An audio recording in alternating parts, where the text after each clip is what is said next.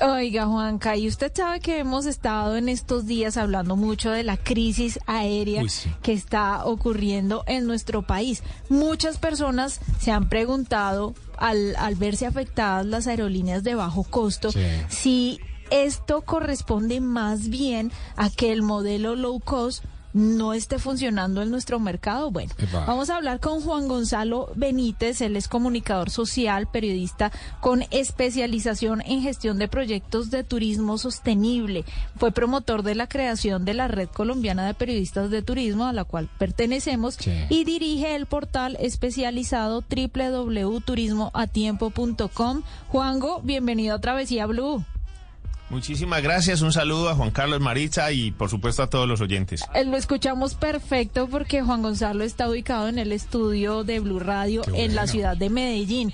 Juango, usted escribió un artículo muy interesante, yo digo que muy pedagógico, muy didáctico para las personas que no están al tanto de todo el tema de la crisis aérea en el país que deben ser muchas personas que no entienden bien cómo funciona todo el tema aéreo en Colombia. Y una de esas cosas que eh, le decía en la presentación es que algunas personas creen que el modelo low cost es el culpable. ¿Usted cree que esto es así, Juango?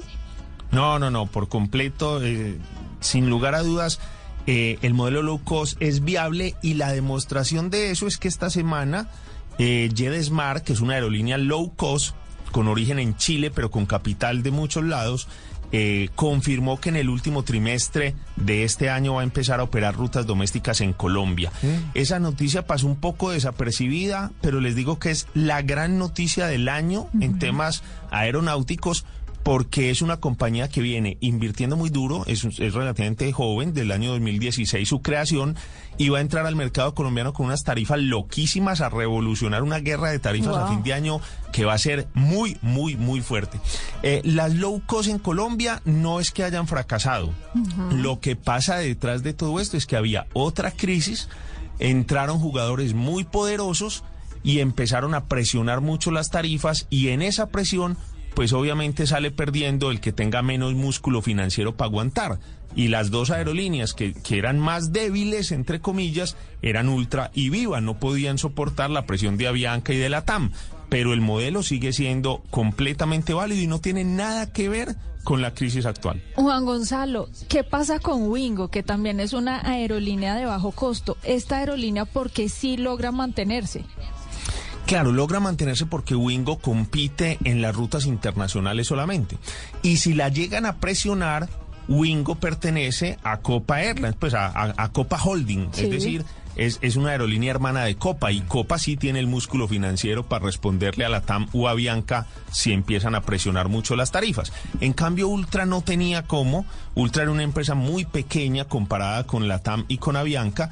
Entonces, cuando empiezan a, a trabajar a pérdida, porque un, un tiquete aéreo a 69 mil pesos por trayecto con todos los impuestos incluidos es imposible, es completamente inviable. O sea, el que, el que ofrecía esa tarifa sabía que estaba trabajando a pérdida simplemente para presionar el mercado. Entonces, Avianca lo hacía siendo el líder del mercado, la TAM le seguía más o menos la línea y Viva y Ultra, pues o se pegaban ahí o se quedaban sin pasajeros. Fuera de eso empezaron a tener problemas de liquidez. Entonces, como necesitaban mover la caja, sacaban promociones a futuro muy agresivas para recoger rápido el dinero y, y, pues en el mediano plazo se reventaron. Pero, pero no es porque fueran low cost, es porque eran aerolíneas pequeñas. ¿Quiénes se salvaron? EasyFly, que no se quiso meter a esa pelea y mantuvo sus rutas a destinos intermedios, a ciudades intermedias. Wingo, que compite eh, en destinos internacionales. Copa, que, que, que compite en mercados internacionales. De resto, si hubieran llevado por delante a cualquier aerolínea, no porque fuera bajo costo, sino porque eran aerolíneas de un tamaño y de una capacidad económica inferior. Ahora, Juan, esto es para, digamos que, aplaudirlo en términos estratégicos de parte de los grandes, eh, de estos dos grandes monstruos, la TAM y Avianca, o realmente es una jugada muy sucia eh, para los colombianos y para las posibilidades del turismo en Colombia. Pues Uno podría pensar que es una jugada sucia porque en el fondo es presionar un mercado para ir sacando a los débiles o forzándolos a que se salgan de las rutas donde compiten, ¿cierto? Eh, pero eso digamos que es válido en, en, un mundo de competencia comercial normal. Eso es válido. Uno puede decir que no debería ser así, que uno quisiera que no fuera así, pero digamos que no es no es delito, pues no estaban haciendo nada distinto a lo que hacen todas las empresas cuando compiten, ¿cierto? Son estrategias comerciales válidas. Pero es que detrás de esto, y es lo que de pronto algunas personas no han medido, es que la competencia por el mercado colombiano es demasiado fuerte. Nuestro mercado es muy atractivo para las grandes empresas internacionales Latinoamérica era un mercado pequeño y que, y que representaba como, como poca, poca novedad para las grandes empresas de Estados Unidos, pero desde hace unos años las grandes compañías de Estados Unidos han querido entrar a los mercados latinoamericanos y entre los mercados latinoamericanos el de Colombia es uno de los más interesantes. Entonces, lo que uno tiene que entender en el fondo es que las decisiones de Avianca las toma United, porque United se quedó con las acciones de Germán Efromovis. O sea, eh, Avianca es dueño, eh, digamos, los dueños de Avianca son un montón de personas, etcétera, pero en el fondo el que está presionando es United. La TAM es una aerolínea muy grande. Latinoaméricamente, digamos, se juntaron la aerolínea más grande de Chile, la de Brasil, son muy grandes, pero va a ser más grande porque detrás de ellos el que está presionando es Delta. Delta es accionista de la TAM en un 20%.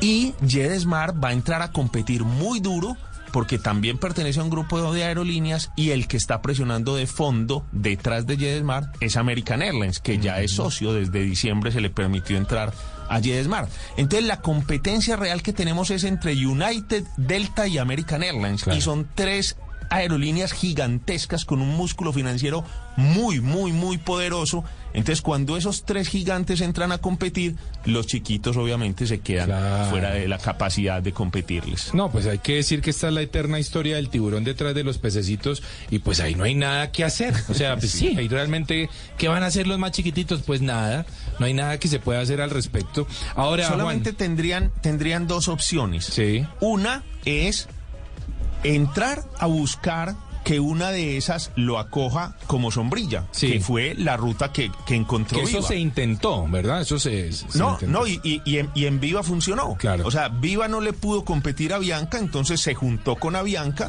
y le dice a Bianca, usted compita con las rutas grandes poderosas y permita que Viva sea la marca que atienda ciertos mercados específicos con el modelo low cost. Entonces Viva se va a salvar porque se hizo a la sombra de uno de esos grandes. Claro. La otra opción sería retirarse de las rutas donde compiten esos gigantes y tomar rutas intermedias, que es más o menos el modelo de Fly. De lo contrario, esas aerolíneas estaban condenadas a quebrarse, que fue lo que le pasó a Ultra. Ultra trató de aguantar con la esperanza de encontrar nuevos inversionistas y una de las posibilidades que tenían era JetSmart, pero al fin no se concretó. Claro. Juan, otro tema se, se ventiló mucho eh, al respecto y fue, bueno, pero es que nos subieron tiquetes del 5 al 19% en esa en ese tema del IVA y pues por otro lado el, el, precio de la gasolina que no para. Entonces quiero saber dólar el, el, dólar obviamente y una economía nuestra y, y, un peso pues muy debilitado. ¿Qué tanto tuvo que ver eso en, en toda esta problemática? Tuvo mucho que ver, pero no es suficiente para explicar la crisis. Mm. Detrás de la crisis hubo otro problema. Mire, fueron cuatro los grandes problemas que afectaron a las aerolíneas o que las siguen afectando. Como usted bien lo dice, el precio internacional del petróleo muy alto. Segundo, el dólar para Colombia muy alto, entonces ahí hay un efecto cruzado, ¿cierto? Porque el dólar vale mucho y aparte de eso el combustible que representa cerca del 30-40% de los costos eh, se paga en dólares. Realmente las aerolíneas pagan en dólares más o menos el 80% de sus obligaciones. Entonces, dólar alto, combustible alto. Se suma un tercer factor que, que pesa en la operación y es que tuvimos eh, la inflación más alta en muchísimos años. Entonces, cualquier proyección que se había hecho hace 10 años con base en, incrementos de la inflación del 5%, pues se pierde cuando la inflación llegó al, al 12 o 13%. Esos tres impactan directamente la operación. Pero hay un cuarto que es el incremento del IVA, que no, no, no te encarece la operación, pero sí desestimula la compra de etiquetes porque finalmente para el usuario, pues la tarifa final es más costosa. Entonces, esos cuatro elementos generan una presión grande sobre el mercado. ¿Qué tendrían que haber hecho las aerolíneas bajo una lógica aritmética? Hombre, si a mí se me subieron los costos un 50, 60%, pues yo tengo que subir las tarifas un 50 o 60%. Claro. Pero eso no pasó. Y eso no pasó por una razón muy sencilla y es que en Colombia hasta, hasta principios de este año que estaban operando todas, teníamos una realidad de sobreoferta muy grande. Había más sillas ofrecidas de las que el mercado realmente necesitaba. Entonces eso hace que los precios bajen. Así que las aerolíneas grandes decidieron trabajar a pérdida mantener las tarifas bajas, digamos artificialmente bajas, sosteniéndolas a pérdida para presionar el mercado y con estos cuatro otros elementos que, acabamos de mencionar, pues obviamente se acelera la crisis. Esa crisis hubiera ocurrido eh, ahora o dentro de tres meses o dentro de seis meses si no se toman si no se tomaran decisiones distintas lo que hicieron estos estas cuatro estas cuatro variables fue acelerar el proceso y poner a viva y a ultra contra la pared más rápido y asfixiarlas económicamente. Ahora vimos, vimos Juan en las noticias, obviamente en los medios de comunicación y en las redes sociales, cientos, no sé si decir cientos o miles de personas, eh, pues realmente viviendo un drama terrible, porque pues llegaban al aeropuerto y sus vuelos no existían, estaban cancelados, una cosa, se actuó de mala fe. ¿O usted cómo, cómo interpreta ese momento tan difícil que vivimos? Que vendieran tiquetes hasta, último, momento sin avisarle a la gente que ya estaban eh, a punto de cerrar. Sí, eh, esa, esa es una situación muy compleja, no, no.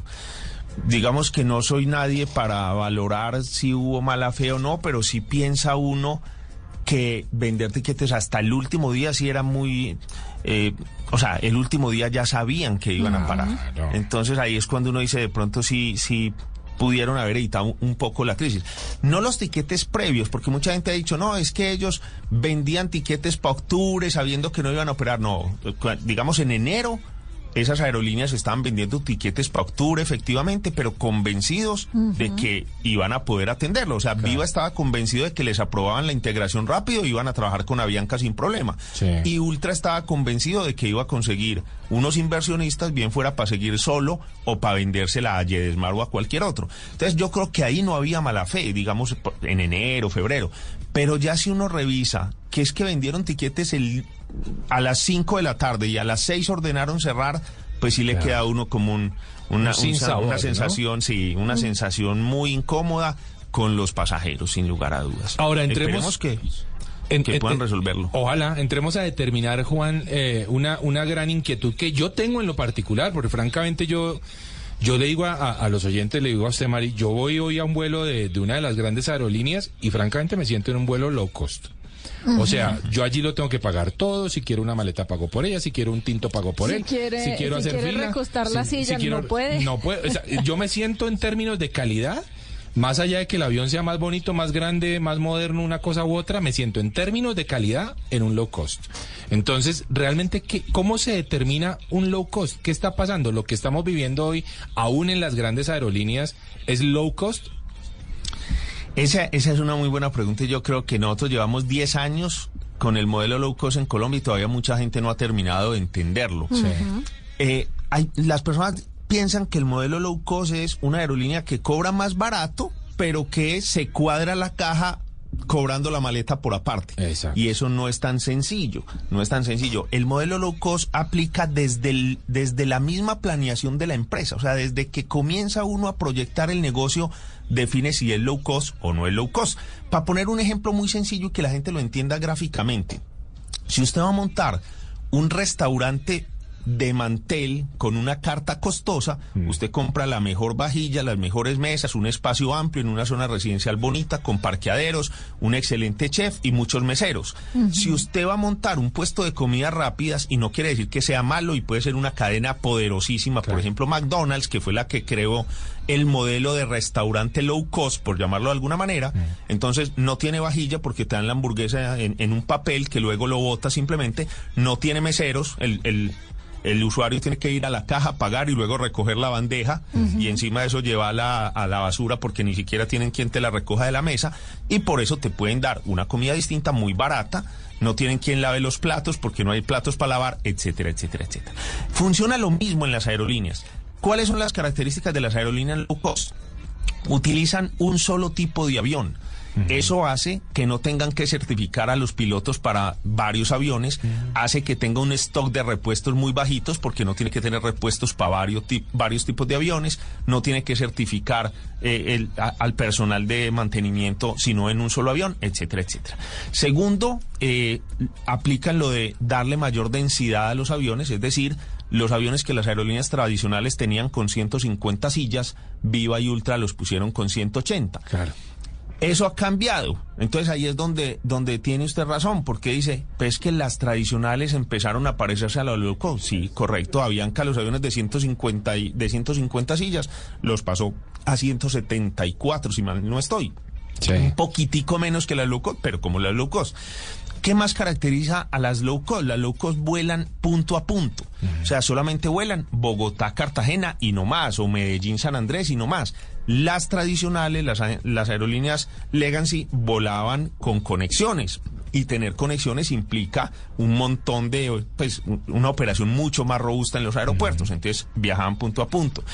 Eh, ¿Qué otra cosa? Por ejemplo, tienen, las locos tienen una operación muy liviana, no tienen oficinas físicas en ninguna parte. Eh, el counter lo, lo, atienden dos personas cuando en las otras lo atienden cuatro o cinco. Entonces ellos desestimulan eh, el uso del counter. Entonces te dicen, imprima usted su pasabordo o si no yo se lo cobro carísimo. Eh, si no tiene que, que, traer maleta, pase derecho a la sala, de esa manera no ocupa mi counter, etcétera, etcétera. Bueno, situaciones de esta, de esta característica para los lucos. ¿Qué pasó en el mercado colombiano? Cuando entró Viva en el año 2012, lo dijo abiertamente, nosotros lo que queremos es ampliar el mercado y competir con los buses. Nosotros no, no queremos competir con Avianca y Latame, que ellos sigan con su cliente corporativo, con las salas VIP en los aeropuertos, con, con las sillas en clase ejecutiva, con la acumulación de millas o de, ¿cierto?, de, life miles en el caso de Avianca o la otra. Que ellos sigan con ese modelo que nosotros estamos compitiendo es con el modelo de los buses mm. y no nos hagamos daño. Pero resulta que aunque sí se creció el mercado, efectivamente empezó a volar más gente, las aerolíneas tradicionales vieron a las low cost como una como una amenaza. Entonces se empezaron a aparecer. Igual creo, creo yo, Juan, que, que el, carretazo de Viva en inicio, que fue muy bueno y muy interesante. La democratización. También era una forma de, decir, háganme pasito, que es que estoy entrando aquí con, suavecito, entonces por favor no me volteen ni a mirar. Ustedes sigan en lo suyo, yo en lo mío, a ver cómo nos va.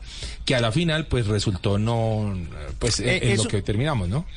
Puede ser un poco cierto, pero digamos que la cuando entró Viva ellos realmente empezaron a competir por un cliente que en teoría no era el cliente de Avianca y Latam, porque era el cliente que iba de paseo pero sin afán. Entonces, que no tenía problema en viajar a las 2 de la mañana, a las 10 de la mañana o a las tres y media de la tarde, porque con tal de que el tiquete fuera barato, ellos no tenían problema. Entonces no le competían en las horas pico en las que viajan los ejecutivos, ¿cierto? Obviamente es más costoso viajar a las 7 de la mañana que a las 10. Entonces ellos decían, nosotros competimos con ese pasajero que se ahorra. Nosotros vamos a competir con el que nunca ha viajado, que entonces no va a viajar en bus, sino con nosotros. Pero en la práctica lo que pasó en el fondo es que muchos viajeros que sí viajaban en avión anteriormente, sobre todo vacacionales, porque el corporativo sigue viajando a la hora que necesita, no a la hora que puede, pero esos vacacionales dijeron, hombre, con lo que yo voy a Cartagena una vez en una normal, voy a Cartagena dos veces en la barata. Entonces más bien cojo la low cost y viajo ya no cada seis meses, sino cada tres. Y, ahí fue cuando empezaron a aparecerse, sí. Lo interrumpo para, porque ya se nos está acabando el tiempo y no quiero que se despida sin que nos diga cuáles deberían ser las medidas que el gobierno tome frente a las aerolíneas para proteger o blindar de alguna manera los derechos de los usuarios. Es muy complicado, pero yo soy defensor del tema de los seguros. Alguien ha propuesto control de tarifas, a mí me parece absolutamente inconveniente. Alguien ha propuesto que, que lo que uno pague por un tiquete se vaya como una especie de fiducia en, en, los bancos, pues que la tarjeta de crédito retenga esa plata y solo la libere cuando el pasajero viaje. Que se supone es así como funciona en Estados Unidos. Eso han dicho, pero no es del todo cierto y es un modelo muy, digamos, muy peligroso en la medida en que le cambia por completo el modelo de negocio a las aerolíneas. Entonces tendrán que ser más costosas y tendrán, porque, porque las aerolíneas efectivamente se financian a futuro. Pero eso no es, eso no es exclusivo de las aerolíneas. O sea, cuando usted se matricula en una universidad, usted paga todo el semestre antes de empezar a recibir las clases. y, y no quiere decir que la universidad le esté cobrando el cuarto y el quinto mes como una captadora ilegal de dinero, como una pirámide, como han insinuado. Eso no es así. Cuando usted le compra el seguro al carro, usted compra el seguro por un año. Si quiere lo puede pagar mensual, pero lo, normalmente uno lo, paga por el año y no quiere decir que esté mal hecho. Las empresas trabajan con ese flujo de capital. Entonces, me parece muy complicado quitarles esa posibilidad. Yo sería mucho más partidario de que en la tarifa se ponga un seguro que le cubra a uno esa eventualidad.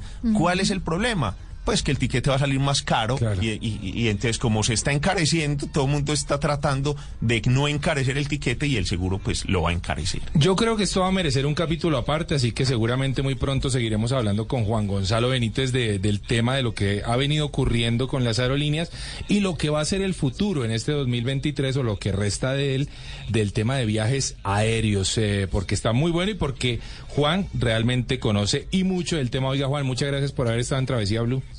No, a ustedes muchísimas gracias. Prepárense para un incremento de tarifas de aquí a julio y agosto y una caída muy fuerte en noviembre. Luego podemos explicar un poco por qué. Mil y mil gracias por haberme invitado y de verdad que un saludo muy especial a toda la gente de Travesía. Muchas gracias Juan y saludo también a través suyo a nuestro operador.